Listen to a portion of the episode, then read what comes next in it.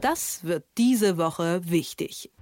Fast fünf Monate Krieg in der Ukraine. Leid und Zerstörung, hohe Verluste auf beiden Seiten. Der Krieg zieht sich hin und tobt schon länger, als viele das für möglich gehalten haben. Die NATO muss Verhandlungen erzwingen, notfalls mit geballter Faust, findet Stefan Kastorf, der Herausgeber vom Tagesspiegel. Mit ihm bin ich jetzt verbunden, um über seine Einschätzung zu sprechen. Schönen guten Morgen. Einen wundervollen guten Morgen nach Leipzig. Hoffentlich seid ihr noch nicht weggeflossen.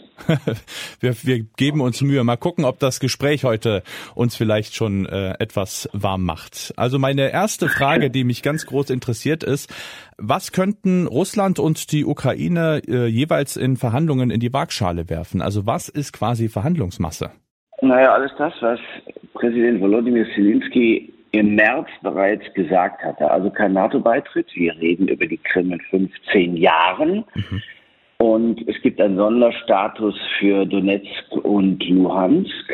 Und dann könnte er auch noch, vielleicht im Einvernehmen mit den Vereinigten Staaten und den NATO-Partnern anbieten, dass man über einen, ja, einen Status für Stationierung spricht. Also, das könnte so eine Art, wie nennt man das, Backchannel-Arbeit sein. Wenn ihr das macht, also wenn ihr Russen zustimmt, dass wir jetzt darüber reden und dass wir zu diesem Status quo zurückkehren, dann sind wir bereit, darüber nachzudenken, wie viele Truppen wir in, sagen wir, Finnland und Schweden stationieren wollen, wenn sie denn NATO-Mitglieder geworden sein sollten ja. oder geworden sein werden. Und das wäre natürlich für die Russen schon auch attraktiv. Die haben ja Angst, dass zu viele westliche Truppen, NATO-Truppen entlang ihrer Grenzen stehen. Mhm. Und äh, könnte dann die russische Seite auch, also jetzt mal abgesehen von der Einstellung der Kampfhandlungen, äh, irgendwie auch noch einen Schritt auf die Ukraine zugehen und da Zugeständnisse machen? Ja, indem sie einmal sagt, dass sie all das, also dass sie nicht weitergeht, das mhm. Zugeständnis ist, das, was wir jetzt erreicht haben, gut, dann sei es so, das ist das, was wir uns sichern wollen, dass sie nicht weitergehen Richtung, ich weiß nicht, ähm, Mitte Ukraine, Richtung Kiew, mhm. andere Gebiete, dass sie Odessa lassen, also dass sie Odessa frei lassen, mhm. äh, damit von dem Hafen aus die ganzen wichtigen Getreidelieferungen zum Beispiel abgewickelt werden. Wenn all das und dass sie helfen bei dem, bei dem Entminen des Gebietes. Beide Seiten haben ja Gebiete vermint. Das ist ein riesiges Thema und ein riesiges Problem. Jedenfalls wird es das werden, sollte es zum Frieden kommen. Und dass man da zusammenarbeiten würde oder wollte. Das also wäre so eine praktische Form von Zusammenarbeit. Weil wichtig ist, dass Russland versichert, nicht weiter auszugreifen, dass auch der Frage zustimmt, generell dem Thema zustimmt, nochmal über die Krim zu reden. Nicht jetzt, aber später. Mhm. Das wäre schon auch interessant. Also, dass der Status der Krim nicht auf immer und ewig ist, sondern dass er für einen bestimmten Zeitraum, also Zelensky hatte angesprochen, 15 Jahre, mir wäre es zu lang, aber gut, also für einen bestimmten Zeitraum nur gilt. Das fände ich interessant. Mhm. Jetzt sagst du, äh, die NATO muss die Verhandlungen erzwingen. Also wie soll das ablaufen? Was könnte Putin an den Verhandlungstisch bringen, respektive Zelensky? Ist der denn auch heute noch dafür offen? Ja, ich glaube schon. Also die Ukraine ist ja darauf angewiesen, dass der Westen ihr hilft. Es ist ja nicht so, als ob es denen richtig gut ginge. Sie brauchen schon auch Geld und Unterstützung, sowohl beim Budget des Jahres als auch in der Zukunft. Da geht es um, naja, ich schätze mal hunderte Milliarden insgesamt über einen langen Zeitraum verteilt. Mhm. Das ist so eine Art Marshallplan für diese Region, die vielleicht nicht nur die Ukraine umfasst, sondern auch andere, aber immerhin. So, da kann man ihm schon auch bedeuten, dass es hilfreich wäre, wenn er sich auf eine Verhandlungslösung zubewegen wollte. So, wenn das richtig ist, dann, ähm, ja, wie, wie, soll man das sagen, muss, muss die Ukraine jetzt ähm, von, so wie die Russen von Maximalforderungen abgehen müssen, also von weiteren oder von weiteren Angriffsszenarien ablassen müssen, muss die Ukraine äh, auf Minsk I, Minsk II zurückkommen und eben, wie gesagt, diesen Sonderstatus, Sonderreferenten, all das in der Region Donetsk Luhansk zulassen. Na, bin ich mal gespannt, ob das, ja, ob, ob das jetzt noch äh, bei den Russen verfängt, aber das wäre immerhin mal eine Rückkehr von Zelensky zu etwas, was er im Moment ausschließt. Mhm. Die Gründe, also die Gründe verstehe ich, aber ob die Ukraine militärisch in der Lage ist, so zu reden oder so zu handeln, wie Zelensky redet, da bin ich mir mal sehr im Zweifel. Und da kommt dann für dich die NATO ins Spiel. Also die muss die Verhandlungen erzwingen und du meinst auch, Zitat, notfalls mit geballter Faust. Wie soll das aussehen? Also soll man da eine Drohkulisse aufbauen? Ja, also wir hatten ja den NATO-Doppelbeschluss, wir erinnern uns, lange, lange ist her und der hatte durchaus auch seine Wirkung. Es war immer so, selbst unter Willy Brandt und äh, seiner Friedensentspannungspolitik war es so, der Hamel-Bericht, du musst eine gesicherte, starke Verteidigung haben, um verhandeln zu können. Und in diesem Fall ist es so, dass der völkische Aggressor Wladimir Putin ja nie das getan hat, wie wir ausgegangen sind, dass es tun würde. Also muss sich, glaube ich, von dem Bild verabschieden, was wir von äh, Putin 2001 haben, und zwar endgültig. Das heißt, du kannst ihn nur mit Stärke, nur, du kannst ihn nur mit Stärke und Geschlossenheit beeindrucken. Gut, die Geschlossenheit des Westens ist beeindruckend, aber jetzt muss die Stärke hinzukommen. Ich muss sagen, pass mal auf. Jetzt sind wir bereit, auf sie zuzukommen. Wir sind bereit, äh, auch was Stationierung angeht.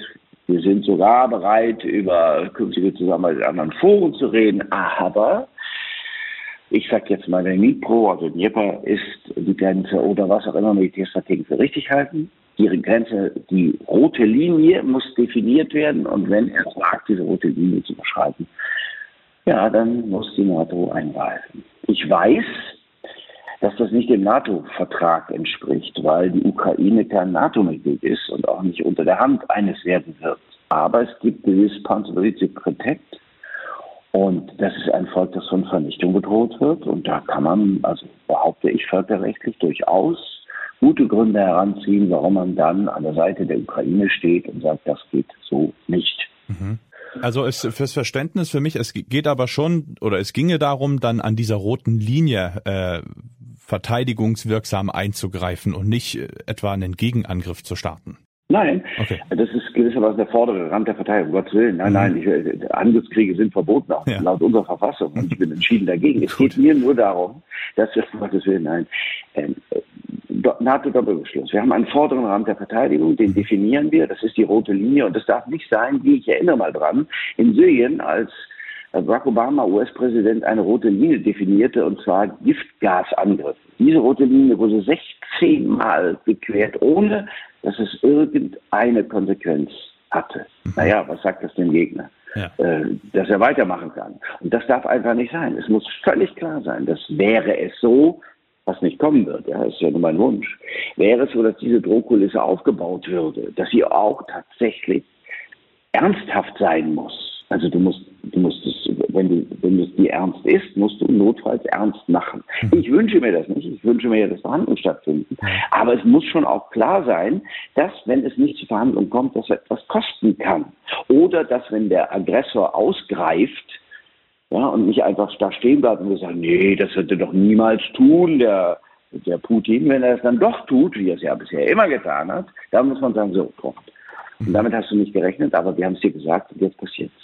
Und die NATO hat damals, die Schlagzeile habe ich selber gemacht, NATO bombardiert die Serben, hat damals die Serben bombardiert. Ich weiß, auch hier gibt es den Hinweis darauf, dass Russland eine Nuklearmacht sei. Mhm. Aber da geht der Spruch, wer als erster schießt, stirbt als zweiter.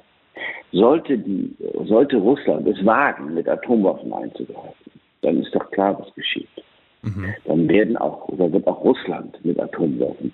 Das, das, klingt also, als ob es übermorgen soweit sei. Nein, nein, nein, nein, nein, um Gottes Willen. Ich sage nur, es ist ein sogenanntes strategisches Rational. Und natürlich müssen die Russen überlegen, wie das weitergehen kann.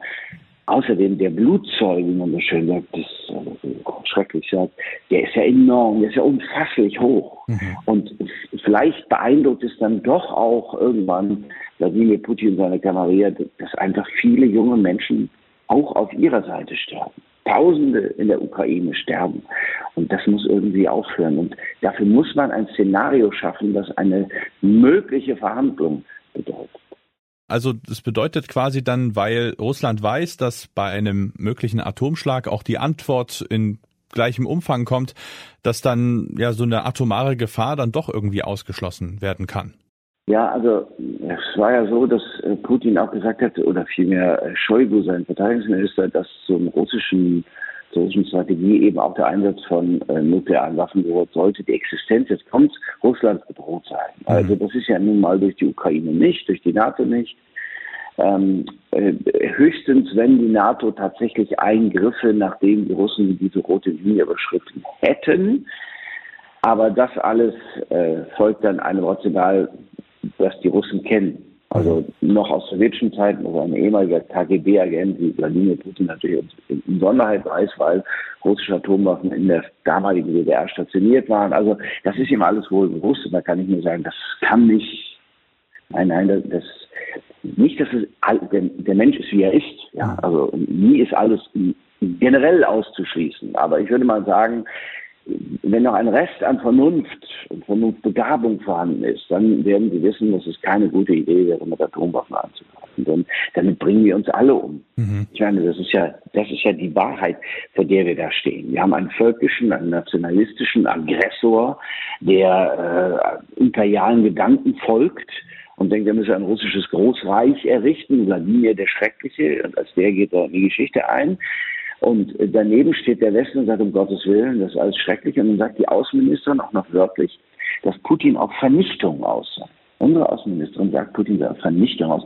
Auch der Kinder. Sagt aber, wir könnten nichts tun. Da sage ich doch. Mhm. Wenn das wahr ist, was unsere Außenministerin sagt, dass ein Aggressor auf Vernichtung aus ist, naja, in drei Gottes Namen, was habe ich dann zu tun? Mhm. Ich habe dieser Vernichtung entgegenzustehen. Und wie? Da habe ich gesagt, das sage ich, dann muss das mit diesem Doppelbeschluss sein. Wir wollen verhandeln, wir wollen dem ein Ende machen, diesem Kriegstreiben. Wir wollen einen Waffenstillstand erzielen. Und äh, das ist das, was wir als Gewinn empfinden. Und das andere ist nur für den Fall, dass du einfach nicht verstehst. Die Einschätzung vom Herausgeber vom Tagesspiegel, Stefan Karsdorf. Ich danke dir sehr. Ich danke dir. Das wird diese Woche wichtig.